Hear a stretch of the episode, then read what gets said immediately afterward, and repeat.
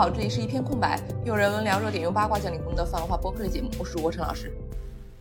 我是白老师，本期我们继续来聊金庸，确实好像很久没有聊啊。就是上次聊了东方不败，接下来我们还是继续讲《笑傲江湖》，这次是来聊《笑傲江湖》的女主角郑莹莹。那莹莹大家真的应该都非常熟悉了，她是神教教主任我行的独女，在东方不败夺权之后呢，被尊为圣姑，在父亲任我行重新掌权又去世以后，收拢了日月神教。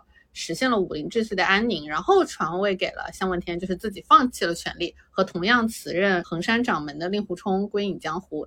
那任盈盈在书外最著名的评价就是金庸评价说她是金庸心里最理想的妻子，也有很多人认为任盈盈就是金庸笔下最具有现代性的一个女性形象。那真的是如此吗？我们这期就来聊一聊这个问题吧。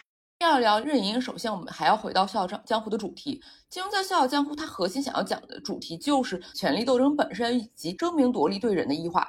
嗯，金庸是在《笑傲江湖》的后记中说，中国的传统观念是鼓励人学而优则仕，学孔子那样知其不可而为之，但对隐士也有极高的评价，认为他们清高。隐士对社会并无积极贡献，然而他们的行为和争权夺利之徒截然不同，提供了另一种范例。那他还说啊，令狐冲是天生的隐士，对权力没有兴趣；莹莹也是隐士，他对江湖好事有生杀大权，却宁可在洛阳隐居陋巷，浅笑自娱。他生命中只重视个人的自由、个性的舒展，唯一重要的只是爱情。这个姑娘非常怕羞腼腆，但在爱情中她是主动者。对于郭靖那样舍身赴难、知其不可而为之的大侠，在道德上当有更大的肯定。令狐冲不是大侠，是陶潜那样追求自由和个性解放的隐士。风清扬是心灰意懒、惭愧懊丧而退隐，令狐冲却是天生的不受激乐。在黑木崖上，不论是杨莲亭或任我行掌握大权，旁人随便笑一笑都会引来杀身之祸，傲慢更加不可。笑傲江湖的自由自在是令狐冲这类人物所追求的目标。那正如金庸在后记中所写到的啊，令狐冲和任盈盈都是一定程度上不想要权力的人。那令狐冲他作为《笑傲江湖》男主角，他当然可能是金庸心目中更理想的一个影视形象的代表，甚至说，我觉得他可以说是金庸理想中甚至加了八百个美化 buff 之后的自我形象的化身，因为他做到了在公和私两个领域都一定程度上放弃了掌控与权力。那莹莹呢？恐怕在这个私领域上还有待商榷，因为金庸自己是认为啊，莹莹的爱情得到圆满，他是心满意足的。令狐冲的自由却又被锁住了。或许只有在夷陵的片面爱情之中，令狐冲的个性才是极少受到拘束的。尽管如此啊，金庸却还是认为说任盈盈可能是他心目中最理想的妻子形象，至少在写《笑傲江湖》的时候肯定是这样子的。那这个其实就金庸自己是有点拧巴啊。显然，金庸他一方面肯定了莹莹对爱情的无悔奉献，对所谓江湖生杀大权的不以为然。但是呢，好像又对他和令狐冲这个爱情的方式，他拴住令狐冲的这个态度，有一点隐隐的批判性啊。对，是的，那这个矛盾的部分，其实就是我们后面会仔细聊一聊的部分。那现在还是按照惯例，先讲一讲任盈盈的一些影视改编形象。其实，因为也是一个著名角色嘛，那像刘雪华、袁咏仪啊、许晴啊这些等等等等的非常有名的女演员，其实都演过这个角色。比较早的版本，大家可能看过的不多。因为周润发和陈秀珠还演过这个，其实演员确实都很有名啊，但是他删减很多，经常被人诟病这个情节出现断层，前后逻辑也不通顺，细节处理也很差之类的。而且在里面，莹莹的形象是一个比较老气横秋，而且不大气，经常吃醋，是个醋坛的形象，显得发哥对小师妹念念不忘是非常合理的。就可能这一版的编剧站的是令狐冲和小师妹的 CP 吧。然后另外还有一个是梁家仁和刘雪华那个版本了，他是台湾的电视剧啊，但是他请的其实是香港演员。刘雪华后来在任贤齐版本的《笑傲江湖》里面还演过东方不败，但是其实他的这一版任盈盈虽然可能看过的人不多，但是整体评价是很好的，就是说他里面对小女孩那种娇羞啊，对令狐冲的温柔啊、痴情，但是同时又对敌人的那种心狠，就这种立体的形象演绎的还是挺到位。那如果说我个人来说看过的最早的版本应该是九六版。就是吕颂贤和梁一玲主演的那版的前期剧情基本是还原啊，后面感情线就有一点开始魔改了。但是哪怕感情线魔改了之后，据说也还是金庸最欣赏的一版啊。那再往后的任贤齐和梁咏版本，这个据说就剧情有一些争议了，那个豆瓣评分也很低。我觉得主要是任贤齐拖低了评分，确实他这个形象不得不说确实是不令狐冲啊。男主没有立住的话，任盈盈也好像只是扮相很美。然后有看到评价说这一版莹莹是理想中的女友标准啊，长相也无话可说，性情温柔又不软弱，痴情而不纠缠，明事理了大义，还不断牛角尖。怎么说呢？这个评价这个标准就就挺男性 视角和男性立场的吧？对对，是的。然后应该就是大家都看过的李亚鹏和许晴这一版了，这个影响很大呀，而且是大陆拍摄的第一部国产的金庸武侠片嘛。所以，就导演啊、编剧、演员、剧组的全体人员应该都很投入，就很有使命感。那这个其实有一个比较大的问题，是由于编剧对原著的改动挺大的。他因为我们都知道，《笑傲江湖》本身其实是一个讲江湖权谋、政治隐喻的这么一个故事，但是在这个魔改之下，就回到了传统的快意恩仇的那种经典武林打斗的那种老路了。也可以说是给后面的一些金庸小说改编的电视剧定了个调的感觉。然后印象深刻的是他的 BGM，就佚名作词嘛，赵季平作曲，那个是宋祖英演唱的插曲《天地作合》。然后还有就是，我相信大家绝对是都听过的那个刘欢、王菲合唱的那个同名的片尾曲《笑傲江湖》，就是传一起天荒地老，共一生水远山高。那个他其实想说的就是男女主最后的那个精神追求嘛，就是放弃权力。不过。结尾又说正义不倒，会盟天下英豪，这怎么就显得又矛盾了起来？就不知道是不是在说反话了。那许晴的任盈盈其实也是备受好评的一个任盈盈形象啊，因为她其实表情拿捏的非常到位啊，就是在教众手下面前，那个是感觉非常有圣姑的那种感觉，很有领袖感。那她在敌人面前呢，那就当然是杀伐果断的。你在令狐冲面前呢，又变成了那种啊小女友的那种形象。其实感觉是许晴很适合演，然后她也特别会演的一种角色。哎，李亚鹏这个这个这个，就是把令狐冲演的感觉也像郭靖一样啊。不过话又说回来，就是生生性潇洒、风流倜傥啊，就是放荡不羁这种金庸写的这个令狐冲形象，好像确实非常难演啊。你特别是在咱们大陆现在审美是这种听里听气的这种审美，能够容得下这种男主角塑造吗？是的，类似这种。放到风流的形象，后面这不就是黄晓明的杨过了吗？哦，救命啊！对吧？那就不是风流，而是油腻了。哦，再再见，再再见，害怕。而且说到央视版的这个剧情改动，其实我觉得它主要就是在洗任我行嘛。那他都把岳不群提档成第一反派了，让岳岳不群先灭左冷禅，再杀任我行，最后单挑令狐冲。那这个结局怎么说呢？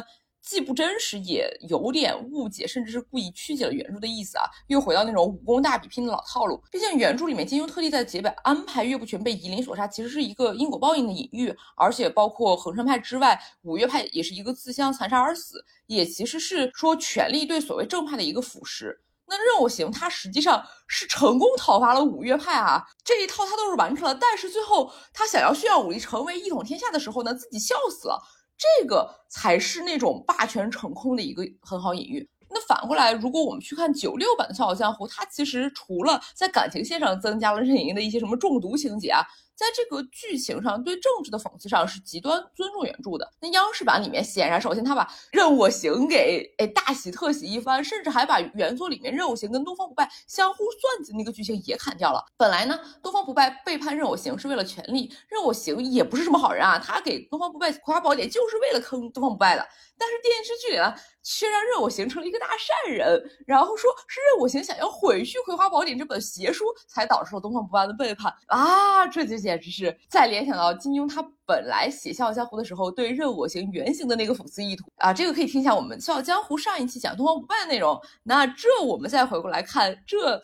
央视版对任我行的改动，这就不能 细想，也不好往下说了哈。你这你这么一说，我突然想到，原来我对岳不群就是特别讨厌的印象，其实就是从电视剧里来的。然后我感觉我对任我行好像就没有那种特别讨厌的感觉。原来其实最开始都是从这个电视剧里来的。对啊，对啊，你看这影响，这个宣传，这不就出来了吗？确实是，确实是。接下来呢，我们就还是回到原作文本来看一下任盈盈本身的形象。嗯，就像维基百科里面总结的，任盈盈其实是一个非常复杂的女性。她乖戾狠辣，但是又腼腆温婉。她其实对令狐冲是倾心痴恋的，但是呢，她在追求的过程中又是端庄守礼，又是不忘孝道、不负情义的。那他们俩其实是自传情至知音，由知己终成伴侣。从这里其实还要提到的就是任英还有一个技能点，就是他特别会弹琴，他他可以一个人琴箫分奏，据说特别难弹的《笑傲江湖》的这个曲子。对，所以说如果在游戏里面，他一般就是会 变成那种用乐器的那种辅助角色了吧。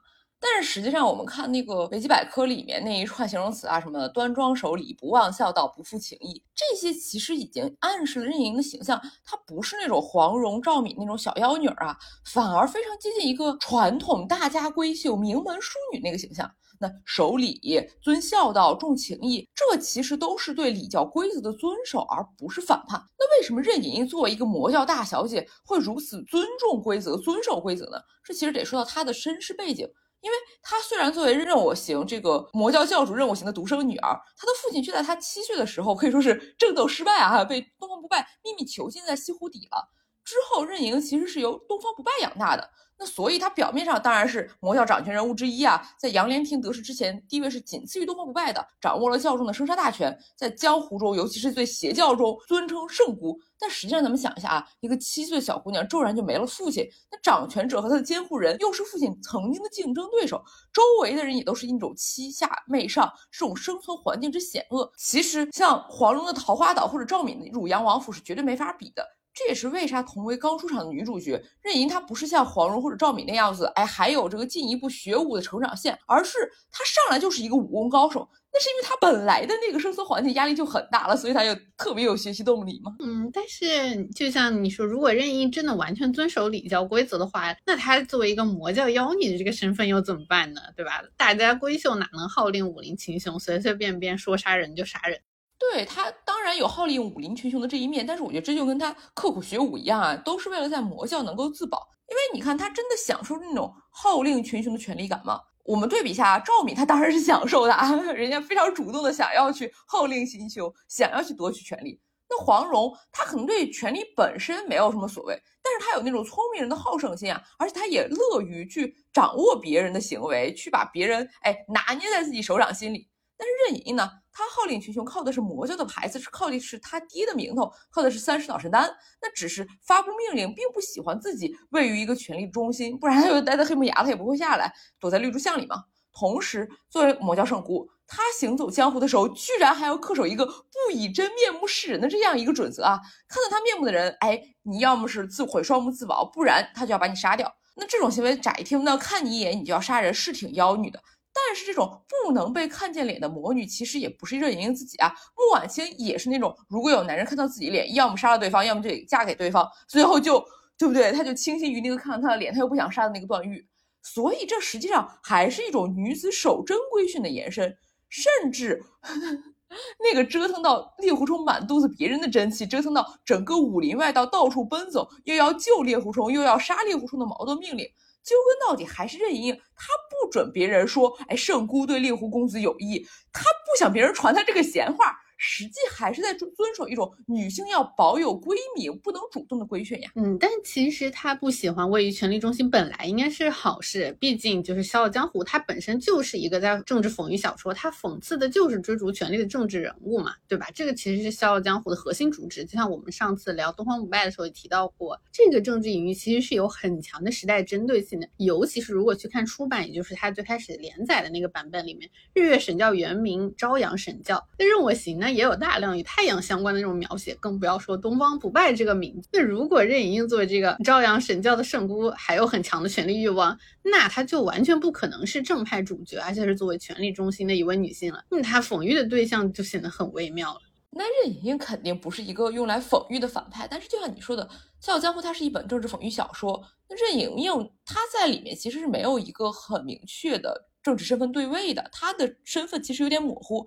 如果说猎狐冲、莫大这些都是一些向往自由、厌恶政治斗争的知识分子，那任盈盈她作为一个实际上继承和终结了过去那种东方不败、任我行代表的江湖时代，并且通过个人的政治能力去终结了那种大搞个人崇拜的集权统治，以及那种为了个人政治野心而发动的各种派系斗争，实现了一个江湖上的一个安宁和和平。那他身上被寄托的愿望其实就更微妙了呀！你你总不能说指望他再去南海画个圈吧？这个那肯定不行。主要是金庸写书的时候可没有画圈，离画圈还远着呢。他又不是预言家。那《笑傲江湖》的结局显然表达的是他个人的一种理想。那显然，像这种政治讽喻小说，如果他批判否定的是一种社会运行的逻辑。那么他自己作家心中肯定认可的是另一种，他想要的其实是一个停止权力斗争的社会。所以呢，任盈盈作为推动代表自由知识分子的令狐冲的他的命运，然后帮助他，然后并且带给他美好结局的这么一个工具人，显然也就被自由知识分子本人金庸安排上了最后这个拨乱反正的功能。就像看到过知乎回答一个总结也提到，就是说任盈盈她论政治手腕未必高过他人，但是呢，她是《笑傲江湖》中政治理想的实现者，一个一手创造了新秩序的人。这可能也是为什么，其实我们最后会发现，他好像得到权力、放弃权力都非常的容易，你也不知道他怎么就这样结束了。对，而且这个。呃，知识分子靠老婆帮这个事儿，感觉也跟金庸本人有一点关系，非常的点，非常的点，对对。呃，不过说到这个一手创制新秩序啊，我觉得其实是还是差一点的，因为最后其实没有一个新的秩序，并不是说哎，令狐冲和任盈盈带来了江湖上的一个反叛和创造性的革命。哪怕到最后人家还是圣姑啊，人家这个政治改革也是用的圣姑的名头啊，他不是说跟你们人民群众打成一片的。任盈盈她其实是真的没有承担书中很多角色明显承担的那种政治隐喻功能，但是同时她却进行了非常多非常关键的政治活动，她属于那种具备了政治能力，但是又没有政治野心的工具人。同样的事情其实也发生在了小师妹岳灵珊身上，或者说，我觉得他们的政治隐喻功能可能其实就是隐喻的某些政治人物的妻子罢了。而说到底，任盈盈她的政治资本和政治能力是哪里来的呢？一方面当然是来自于她自幼的生存环境，但是你说在日月神经那个环境里面，她一个小姑娘怎么能有的权利呢？其实当然是因为她是任我行的女儿啊。说到底，这是一种家天下的权力继承。那这当然也得说到金庸他自己自幼的生存环境，人家那是啥？那是旧社会大家族的少爷，是有同龄小女孩当丫头伺候的人。所以你说他反对政治斗争，反对集权社会，哎，那当然没错。只是向往自由的知识分子，实际上应该是啥呢？本质上应该是旧社会文人墨客那种，对吧？他自己也说了，隐士的淡泊名利和儒家道德。这就跟马克思主义跟传统来说的天下大同的理想社会听起来确实是很像，但骨子里你说它是一回事吗？那当然不是啊。那天下大同的还是君君臣臣、父父子子的天下大同，是三六九等的天下大同啊。对，所以这个就是最重要的一点。那你很显然，金庸他认可的、想要的社会秩序，那真的是新秩序吗？至少他在写《笑傲江湖》的时候，我觉得还是没有想清楚的，或者说他其实这个时候对新秩序没什么想法，因为他写的时候其实是一种愤怒的冲动。他是单纯的在抗议，他是想对他经历那段时间的一种拨乱反正。那确实，书里最后任盈盈也并没有真正开创任何新时代，而是反而带领大家回到了一个没有所谓的日月神教、五岳同盟、日月神教与正派重归和平的这么一个理想中去。所以，其实本质上，金庸想说的其实是，哎，孔子的那种情绪啊，现在礼乐崩坏啦，大家都不守规矩啦，我们要重拾周礼，讲道理，守规矩。当然，他显然肯定是厌倦争斗的这一个出发点是没有问题的。但他在写这本书的时候推推崇的价值观，显然还是更靠近传统儒家的那套。其实这一点从我们一开始就是开场你提到的引用的那个《笑傲江湖》的后记里面就能看出来。那当然啊，那显然在后面到了《鹿鼎记》里面，金庸的认知又往前进了一步，也对这种知识分子式的或者说是儒家道德、文人亲民的这种他的虚伪性进行了批判。但是在《鹿鼎记》之前呢？金庸的小说底色，不管你说是从儒家道德发展到儒释道兼有啊，还是这些这些，说到底依然还是传统道德里面打转。所以《笑傲江湖》里面。你说它是政治讽喻呢？它确实是政治讽喻，但是这个讽喻的反面，金庸心中的理想社会，其实是他童年就接受并且信奉的文人道德的那种回归。这也是为什么任盈盈那么大家闺秀，那么守规矩的原因。这也是为什么任盈盈是他心中的理想女子形象。她就是周礼的复活者嘛，她想要的是传统的那套规矩。是的，是的，而且这也解释了为什么不管是任盈盈还是岳岳灵珊，他们都不具备一个政治讽喻功能，因为在传统文人道德里面，女人她就。不能上政治舞台啊！你上了那是聘妻司晨啊，对吧？非要找女性政治人物，那就只有不进入传统性别关系中的尼姑了。而《鹿鼎记》里面呢，一方面他对这套传统道德的虚伪和无力之处进行了批判，同时却也更进一步的完全把女性放在了男性的欲望对象的这样一个客体位置上，彻底的暴露了金庸他对女性作为人的身份的无视。而且正是因为《笑傲江湖》的内核，它是一个传统的儒家的文人道德，是一个对男性和女性有非常严重的双标的不公平的体系，才导致了任盈盈这样一个既有政治资本、政治能力，又做出了影响深远的政治行动的人。他同时呢还能淡泊名利，追求自由，却没有得到什么很好的政治隐喻性，成了一个彻彻底底的工具人。你看《笑傲江湖》的背景里面，男人他是都争名夺利，所以不争名夺利就是一个好男人的追求。那你做不到，就是金庸的讽刺对象。这也其实是一个最基本、最普世、传承到现代，可以说是不分男女都得到了现代人认同的一个价值观。但是同时，在《笑傲江湖》的旧道德里面呢，女人她还是有一个回归感情家庭的一个要求的。像东方不败，她同样放弃了权利，只是因为她是女性化了，反而就被排挤出了金庸的淡泊名利的那个道德高尚体系。一个女人的不争名夺利，它是一个女人的基本要求、基本设定，不能成为你的加分弧光。那你要一个有追求的女性，比如任盈，她要如何做呢？那她公领域里面，她两头不是人，这不就只能在私领域里面发光发亮，想要去获得权利，并且实现个人追求了吗？对，这样其实就讲到了私领域，也就是她和令狐冲的这个情感关系嘛。其实。本来就一开始他和令狐冲的这个情感关系的开始走的那也是相当传统的路线，就所以这些为什么金庸会觉得哇，他其实是理想的妻子形象？你看他和令狐冲的初遇，其实是因为情相会，那可是经典的才子佳人的老梗啊。其实那个时候，其实令狐冲喜欢的是小师妹嘛，岳灵珊，对这位绿竹翁的姑姑，哎呀，他心中是感激尊重的亲情。因为他觉得她是一个 老人，是婆婆。就是原文是说，令狐冲与那婆婆相处多日，虽然未见过她一面，但从琴音说话之中，知她对自己颇为关怀，无意亲人。那这个时候，任盈盈她显然是知道令狐冲是心有所属的，结果她是因为这个原因爱上了令狐冲。他曾经对令狐冲说：“如果你真是个浮华男子，负心薄幸，我也不会这样看重你了。我开始对你倾心，便因在洛阳绿竹巷里隔着竹帘，你跟我说怎样恋慕你的小师妹。这个这个这个，呃。”呃，怎么说呢？怎么感觉也是一种到了现代，也有很多女性有这种烦恼，就是被困扰的这种浪漫爱的迷思，就被这种所谓的深情感动什么的。呃，是不是因为就是深情太难找，所以即使是对别人的深情，也是一种可以被脑补、可以加滤镜的优点？因为放到私领域之后，深情这个词儿好像就跟你在公领域里面的那个淡泊名利一样，成了某一个道德品质加分项，而不是说，哎，这个人在这段关系中他特别喜欢那个人的这个具体体现。而且啊，同时我们就你说的那个浪漫爱迷思，这个其实是挺现代的一个东西，又把这个道德品质的加分项的权重给拉满了。那被这样子规训和教导出来的女性，其实当然就会算不过账了嘛。而且你如果放到《笑傲江湖》所属的那个旧道德环境里面，深情它其实不光是说一个人重感情啊，其实也是说这个人不会负心薄幸，那其实是说他有道德，遵守某些道德规则。而其实呢。这个令狐冲跟任盈盈能发展到最后成了一对儿，也正是因为令狐冲遵守的某些道德规则，哎，盈盈是抓到这个点了。所以我们现在看啊，说故事过半了，令狐冲对盈盈还是一个感恩感激，想的是什么？说这姑娘其实比小师妹美貌的多，待我又这么好，可是可是我心中怎的还是对小师妹念念不忘。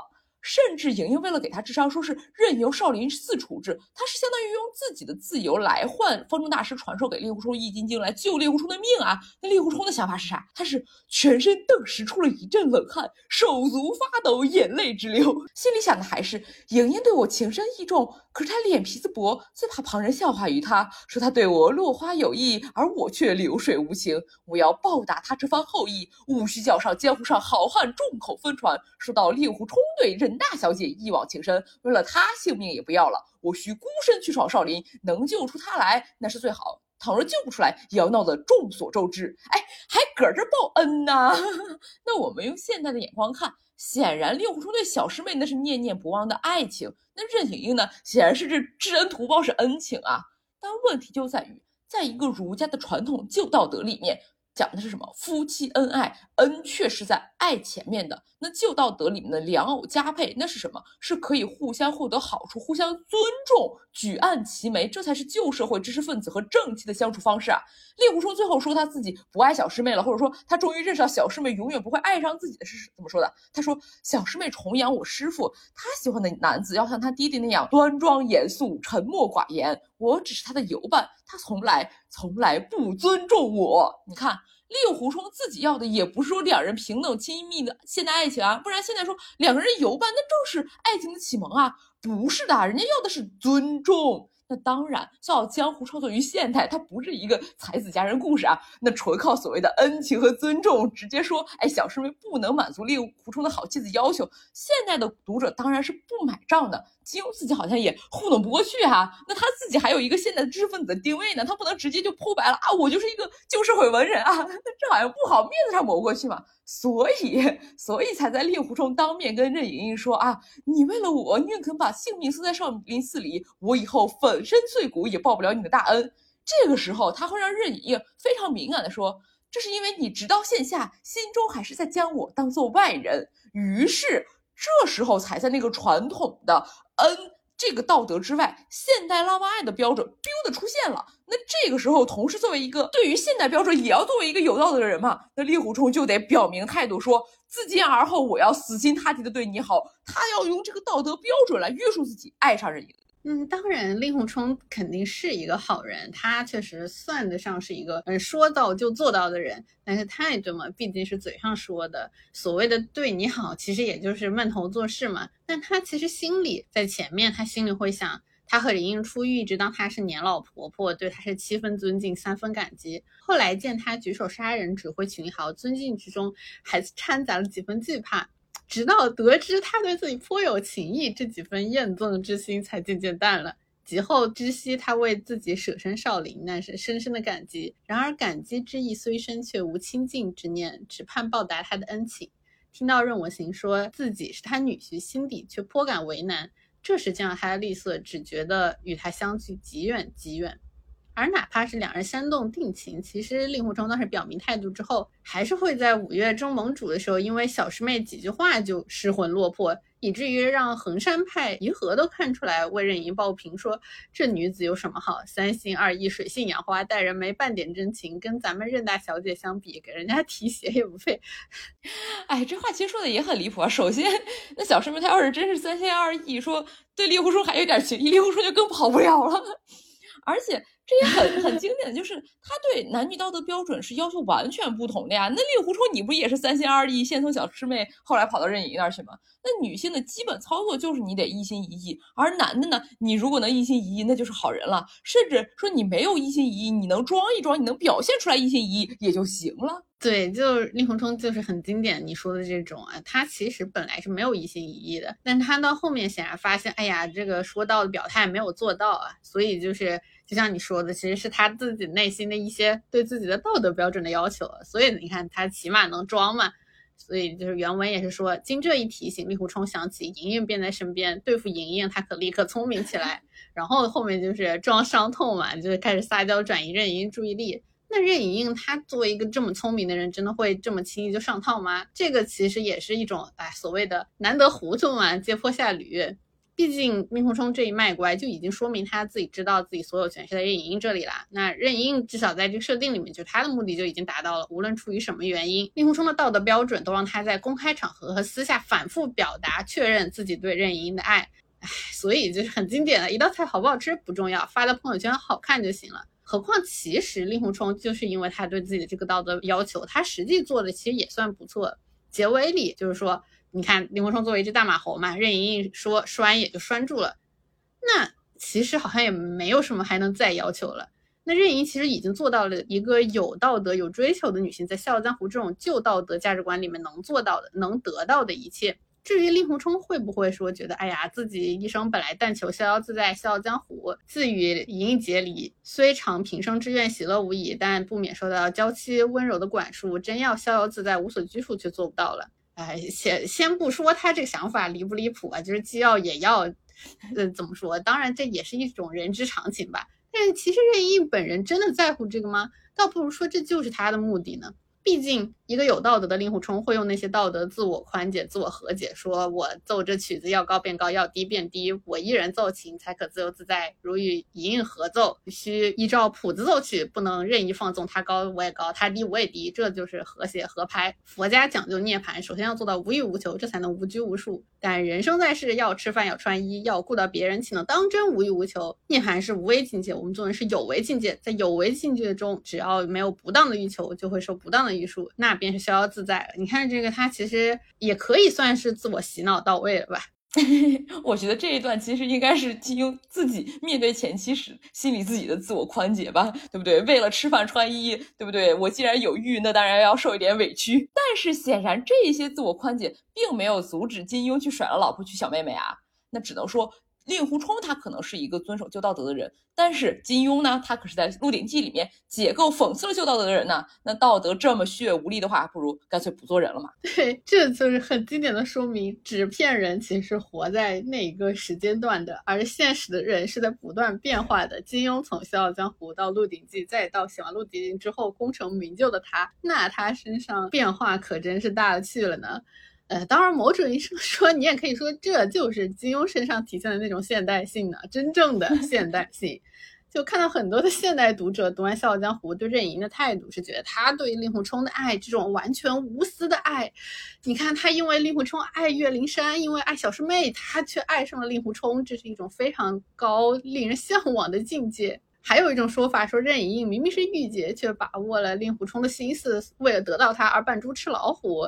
或者说她既有事业又主动追求爱情，是女权，是现代女性的代表。呃，那当然我能理解这些说法的来由吧。但怎么说呢？我们还是看金庸自己的说法吧。他觉得任盈是他书里面最理想的那个妻子。其实我们这一点就落回《笑傲江湖》的旧道德背景。如果说令狐冲指的不是自由派，而是那种文人傲气，那任盈盈在旧道德体系里面就是文人的妻子，是正妻主母。他对令狐冲的掌控权力，实际上是正妻主母对私领域家庭的掌控权。而如果我们落回到现实里看的话，的确在那个时候对这一套新秩序表达反抗的，也不一定就是更先进的人，其实也很有可能是对旧秩序的一种怀念者。就像文人精英，其实在古代也是压迫者，其实他们也是上等阶级。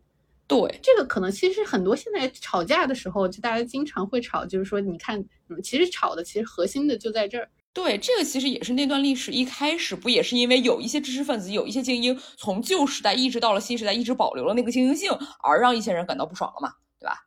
所以说，确实讨厌那个时代的，对不对？到底是谁是不好说的。那尤其是我们再说回任盈盈，她对令狐冲所谓自由的限制，再加上一些男性读者对任盈盈这种哎有个好爹全情付出不嫉妒的老婆的向往，其实是让我想到什么呢？想到之前微博上一个关于妻子管控丈夫玩游戏或者手办的讨论，那可能也不止一个啊，好像这种很多讨论哎。包括经常看到那种什么买一个 PS 四、PS 五，跟老婆说是路由器，是冰箱的梗，好像妻子限制丈夫的个性自由，限制丈夫的这种自由追求，成了男性的一个普遍困境似的。哎，且别说男的限制老婆穿衣、拍照、购物、社交生活，又有多么普遍和多么隐形。我看到一个博主其实说的挺好的，就是说这种结婚之后开始抱怨老婆管自己玩的男的。那当初你是怎么想的？你为什么要跟人家结婚啊？你不就是奔着找一个照顾家庭的贤妻良母来的吗？然而你识得贤鱼，你得抵得可啊！贤妻良母她可不是圣人女仆，人家照顾家庭、照顾你是有目的的。这种有心照顾家庭的女主人，人家需要什么？人家需要就是一个符合传统价值，并且能够被她管理的一个稳定家庭。更何况，主流文化、主流社会需要的也是一个能够提供劳动力再生产的稳定的家庭嘛？那你有玩游戏的时间，干嘛不去九九六呢？对吧？玩物丧志这种对于个人快乐持鄙视态度的传统价值观，当然跟传统的当家主母一拍即合啊！本来就是现代人的平等自由、互相尊重，跟那个传统家庭关系就不可得兼。落回到任盈身上。她那种用自己坐牢换老公治病的贤妻，那当然要对丈夫的自由有所限制啊。而这种其实对家庭成员，甚至对家庭男性成员的限制的权利，也正是传统的那套儒家文人价值观里面女性少有的一点点正当权利，这就是主母的权利了吗？没错，其实正是因为这一点点的主母权利，其实才是稳定这个旧秩序，就是岌岌可危的旧秩序，保持一种微妙平衡的。不可能说你就女性完全没有任何管家权，那那样的话，她都没有一个上升途径了，对吧？显显然，其实传统的士大夫价值观里面对主母权利的这种所谓的重视和尊重，其实本质上也正是因为只有这样，那些男性知识分子才能够完全不管家，做一个不染俗物的所谓的高尚的人，才可以说啊，我不认钱，我是金钱为粪土的，那是因为你根本就不管钱。说到底，其实本质还是在歧视女性所属的这个家庭领域，或者说私领域。那正是因为这种歧视，加上儒家孝道文化。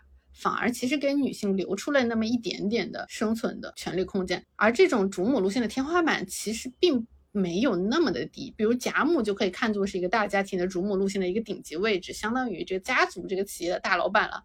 而如果这个家族涉及更大的权利，那就是我们非常熟悉的，比如皇帝家里的那所谓的主母，那不就是孝庄，或者我们上期也提到的北魏冯太后，甚至慈禧这些这些，这都可以通过家庭内部的权力路线掌控家族对外的权利。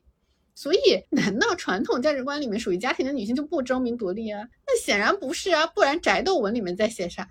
只能说，这其实本质是金庸这个男性传统文人的知识盲区，他不懂罢了。他对女性的这些他的规则，他是一无所知的。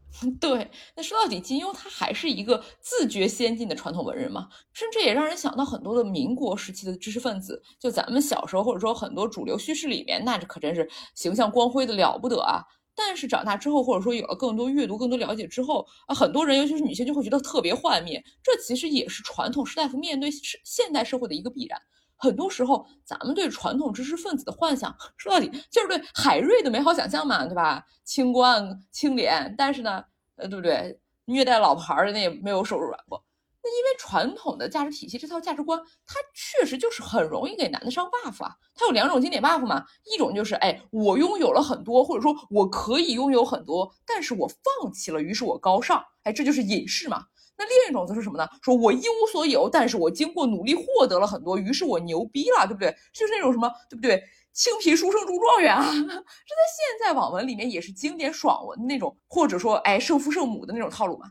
要不然怎么说文学它巧言令色呢？尤其是现代，明面上我们说男女平等了，好像这些 buff 的套路大家都能玩了。哎，那女的呢，也在这些文学创作中看惯了这个 buff，接受了这些玩法，直到实践的时候，才像任盈盈一样发现，哎，在公领域里面，好像你没有办法给自己上那种，哎，我看淡全是我放弃的这个 buff，因为。你本来就应该放弃啊，你就不应该争权啊！一个女的，你在外面干嘛？你回家去啊！这是女的本来就还有另外一套不能够追求这些的传统规训在你的思想钢印里呢。那公领域如此的矛盾，可不就只逼的女性到私领域里面去玩？而到了私领域里面呢，那你追求权利搞不好，你就变成传统主母；你不追求权利搞，我放弃的那个 buff 呢，你就变成了爱情娇妻。对。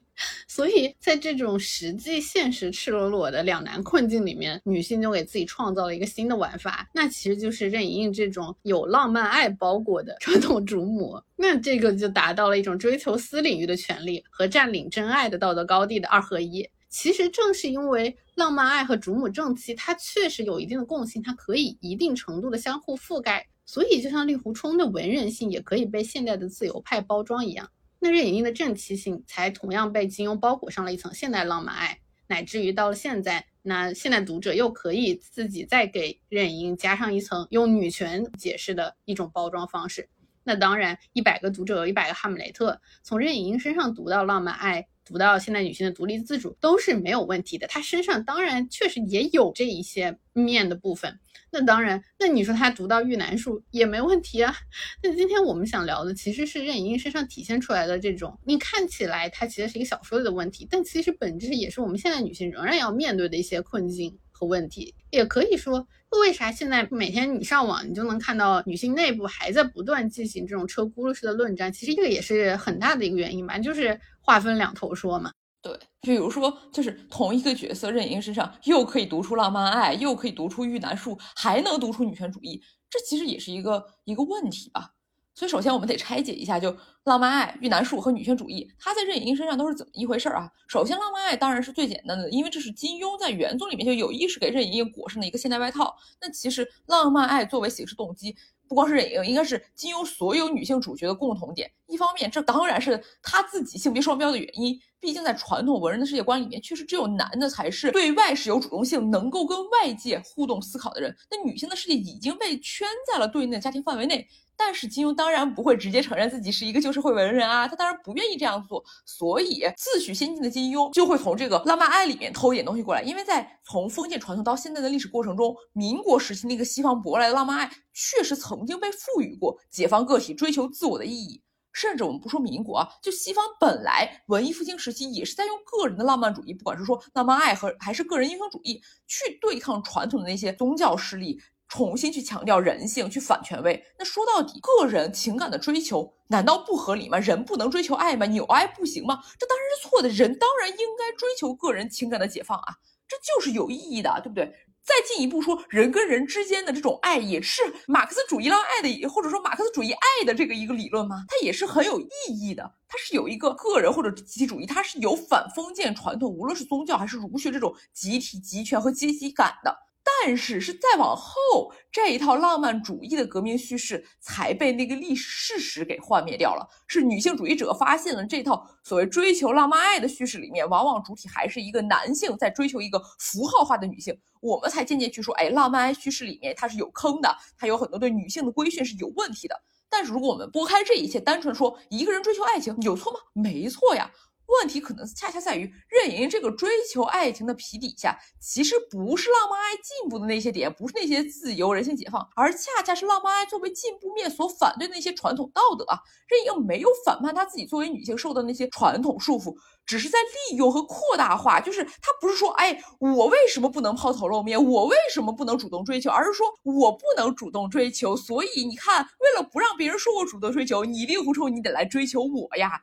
用它来又反过来约束令狐冲罢了，这这种解读不就成了遇难术吗？其实不管是遇难术还是女权主义或者现代性，好像其实我们在说的就是任盈盈她可以有掌握权力的能力。或者说他也有一定程度上有掌握权力的这个意愿，那不管是在事业上，也就是掌握他的下属嘛，还是在私人生活中，也就是掌握令狐冲，那显然他都没有丢失他自己的主体性，他都是在以自以自己的意愿出发，想要去做些什么。那你说这体现了他作为女性的主体性、独立性，他对权力的掌握、对权力的渴望，好像确实也没毛病。但是如果你把这一切就解读为他有计划、有策略的去扮猪吃老虎，去追求男性，所谓的不在意情敌，对吧？以这种方式去把握两性关系中的主动位，那你说这个是往哎呀哇哇 那个角度去靠，类似那种的那种靠，好像哎，就是也也能说得通。哎哎，说到底，阿呀娃娃在某种意义上不就是在说，哎，你要去当一个好主母吗？不就是在教你去当一个好主母吗？对吧？对阿呀娃娃的批评讨论，我觉得其实已经说了太多了。至少在目前来看，反对他的人里面，当然有人是说，哎，阿呀娃娃的那个理论不是一个良性的亲密关系建立方式，是一种哎自我欺骗。你对女性又加了更多的规训和 PUA，是通过对女性自身的贬低去缓解女性的焦虑，这是一个很 tricky 的方式。但另外一面，也有人的出发点是说什么？是啊，哎呀，你太功利了！你怎么能够在纯洁的浪漫爱中去追求一些利益呢？你这是玷污了我们纯洁的真爱啊！对，其实这个就很有趣，因为这里面就是混杂了两个问题：一个是你到底要怎么去定义你刚刚说的纯洁的爱情，或者是这种浪漫爱、这种无私的爱？爱情能够真的完全脱离现实条件吗？我觉得其实很难。那另一个问题就是考虑现实，所谓的我要去经营这一段关系。有多大程度是你要当一个好主母的这种传统规训，又有多大程度是追求自身幸福的一种方式方法？这个界限在哪里呢？就像我们说，哦，一个人很高情商，但是也可以说一个人他很谄媚，一个人很会经营，这个界限在哪里？这个要如何定义呢？那人其实，在任何人际关系里面，可能都需要一定程度的叙事技巧，或者说说假话。那这个边界在哪里？其实我觉得跨过边界本身也是很容易的。是的，就是你有没有发现，之所以我们现在很容易就吵个不停，就是因为传统价值观里面的当家主母和新时代的这种独立女性、女权主义者在话术上太容易找到共同点，那个边界太容易跨越了。但是本质上来说，他们之间又有一个边界，其实是很难跨开的。他们本质上真的是两种人，就可能那些也不是话术，因为他们真的有共通性，但是。他们的出发点又是不一样的，就这个话题真的很容易表述不清，然后又产生争议，就希望大家能够啊谅解一下我们啊。就简单的来说，说做一个当家主母，确实需要你在私领域掌握权力，需要女性你有自己的主体性，你你得知道你要干嘛，你才能找好一个家，对不对？但是这个主体性在传统的框架之下，由于规训已经可以说是深入骨髓、潜移默化了，它本身同时又包含了那种。对男性的啊包容啊妥协啊啊以及那种哎我得首先得嫁给一个男的对不对进入他的家庭管他的家啊这个是一个对男性的追求和渴求了而女性的独立性呢其实你另外一方面，你又可以具象化为，哎，我追求的是我自己想要的东西，我在意说，哎，别人跟他的关系吗？那是我我不需要考虑的，我要考虑是我要什么，我要不要跟他建立怎样的关系？所以又可以变成，哎，我不在意情敌，或者我不在意小三这种所谓的定义。那主母式的不在意情敌，所谓的贤惠大气，我是正宫，那丈夫在外面可以彩旗飘飘，最终你得回我这个家。那同时还有那种独立女性从自身出发，哎，我只在乎自己的感受，甚至说我也不在乎你的感受，我只是想要索取我想要的那些东西，从我自己的情感需求或者其他需求上出发。它真的可以从表现上来说是很相似的，但是从内核上来说又完全南辕北辙，只是有一层非常相似的皮而已。对，其实这就是为什么任盈盈这个角色很有趣，因为你看从任盈盈身上这个问题就其实很明显，任盈盈可以算是一个非常有自我主体性的人，因此她也经常在讨论中被认为是金庸笔下最具有现代性、最女权的女性角色。毕竟，其实，在任盈和令狐冲的关系里面。那令狐冲自己都觉得，相对来说更为主动掌控的其实是莹莹，她达到了自己的目的，实现了自己的想法，相对来说掌握着他们俩之间的这个关系的节奏。那有人说，女权的女人要是看上了一个男人，那是根本不会管那个男人心里没有别人的，你要不要爱我那是你的事，我要不要搞你这是我的事。而任盈盈显然没有这样的困扰，她完全不管令狐冲心里有没有小师妹，所以任盈盈是一个很女权的人。这个话说的呢，我觉得乍一看其实好像没错，但问题在于。什么样叫做看上一个男人呢？就是我们前面说的，你怎么样去定义你的浪漫爱还是传统主母呢？而任盈盈她看上一个男人之后，她的主体性其实体现在的是自动的、无怨无悔的为令狐冲甘愿做出一切的牺牲上面，为令狐冲可以奉献自己的一切。那这个主体性是不是也可以再琢磨琢磨呢？这也无怪很多人，就包括金庸会觉得她就是自己心中的理想妻子。毕竟他们在这个叙事里面看到的可不是任盈盈的主体性，而他们看到的其实是良好的家世，绝对的对男性的忠贞不二，同时又对丈夫的其他情感关系无限包容，同时还无私的奉献自己的一切。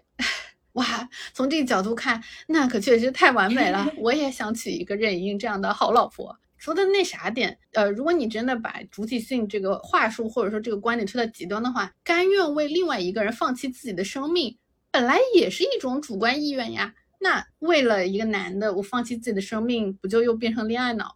哎，说到底，你说为了一个男的放弃生命，和我为了对不对？什么国家大义，为了什么民族情节，对不对？我 我自己跳海，或者说我为了这个对不对？民族气节，我抱着小孩跳海，你你说对不对？那主观意愿也没错啊，对不对？我为了一个东西，甭管这个事儿在别人看来值不值当的，对不对？我要放弃我的生命，甚至我要拉上别人一起毁灭，也确实可以是一种主观意愿，同时也可以是一种规矩和束缚嘛。那再落回现在的女性处境里面，我们在实践过程中很有可能是什么呢？是一边忽悠你哎一 v 一的浪漫爱，你不要去图现实，你就是要有高尚的追求。那另一边呢，又批判你，你不能当主母，你那是传统封建。两面的优点不好说有没有啊？两面的缺点反正好像都占了，至少两面的骂好像都是挨了的。这也是我现在经常觉得比较悲观的一个问题啊，就是如果说我们之前说金庸写一个政治讽喻小说，批评一些东西是为了追求另一些东西，那我们现实的问题是我们确实一起批判了一些东西。但我们追求的好像不是同样的东西。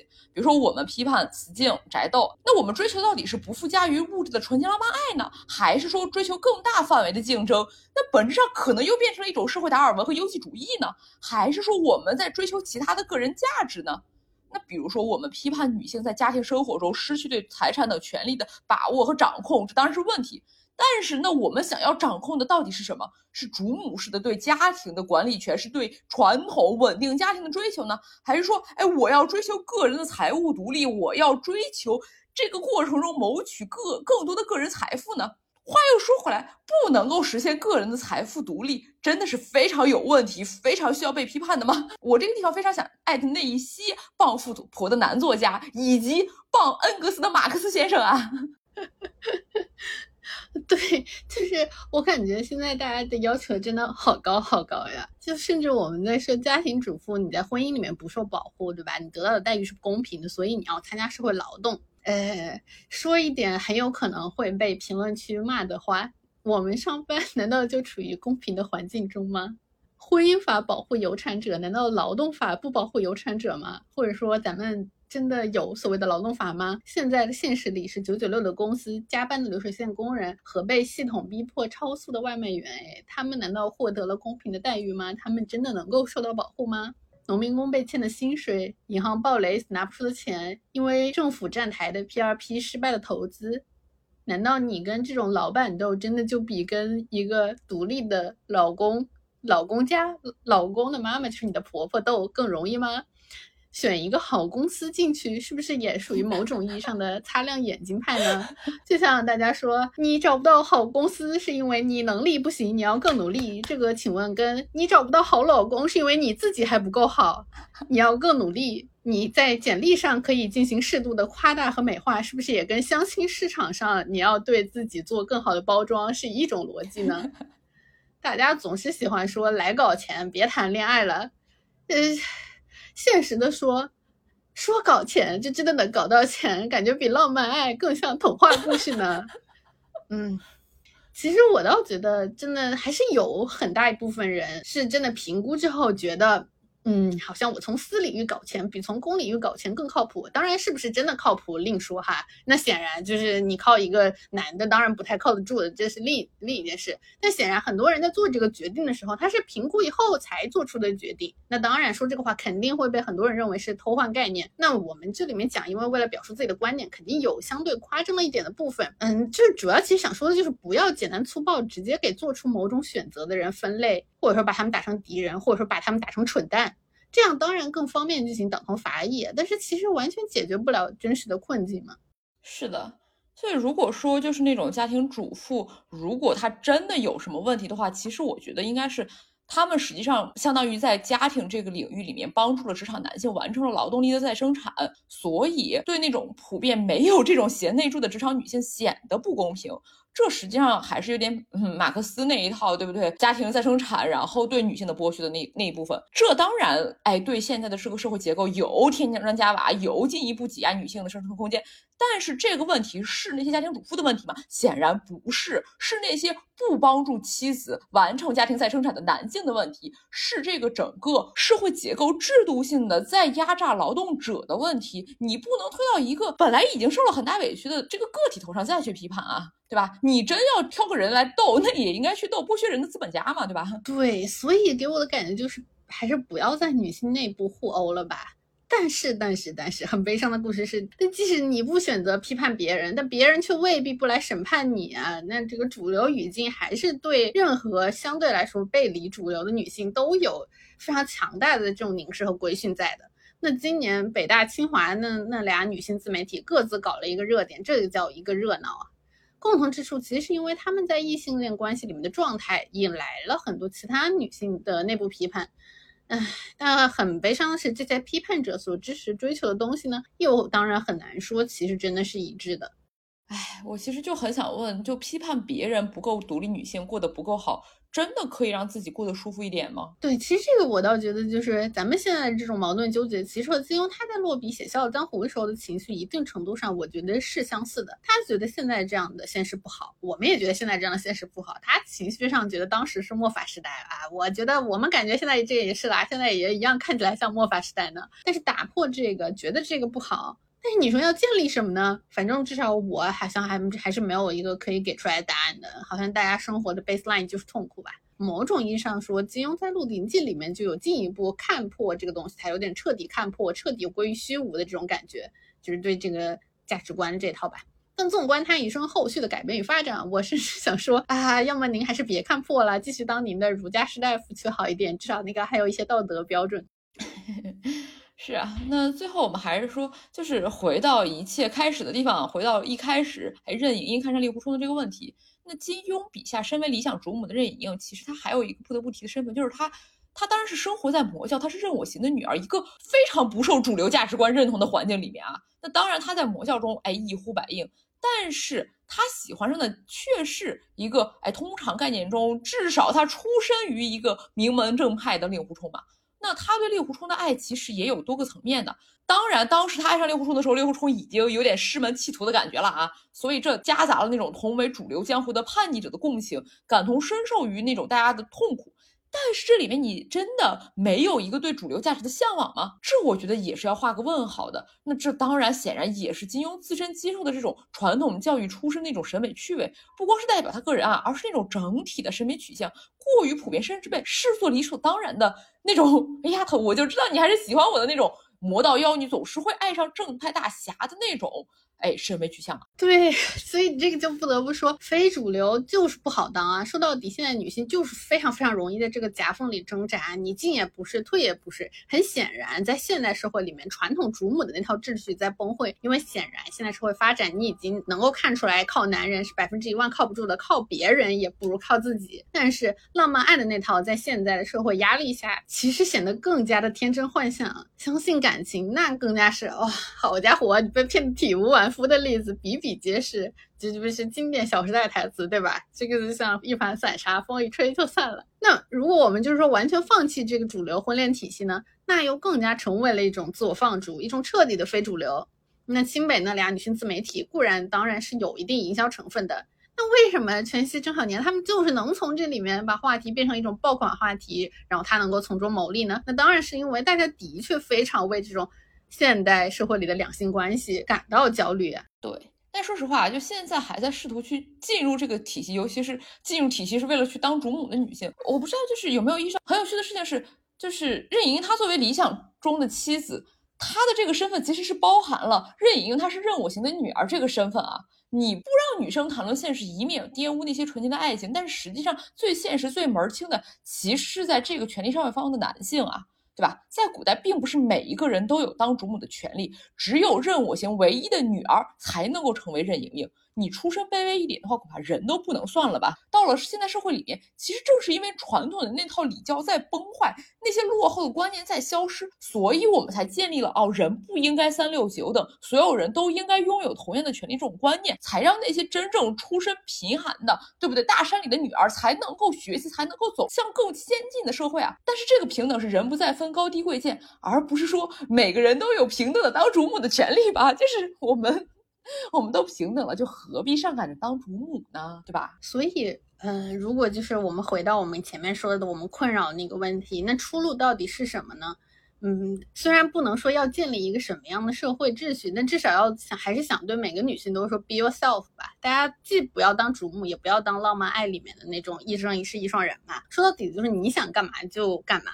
因为其实现在大家虽然有信息茧房啊，而且这个信息茧房显然有越来越严重的趋势，但是你不得不说，不管怎么样，我们获取信息也绝对比过去要自由通畅的多。要知道，古代之所以那个就是宗族很团结，然后宗族有族学，这个族学很值钱，甚至金庸自己本人都是受益于这个传统的体系，他是大家族出身嘛。其实这正是因为古代获取知识就是非常困难的，你只有在一个大的家族里面，你才有接受教育的权利。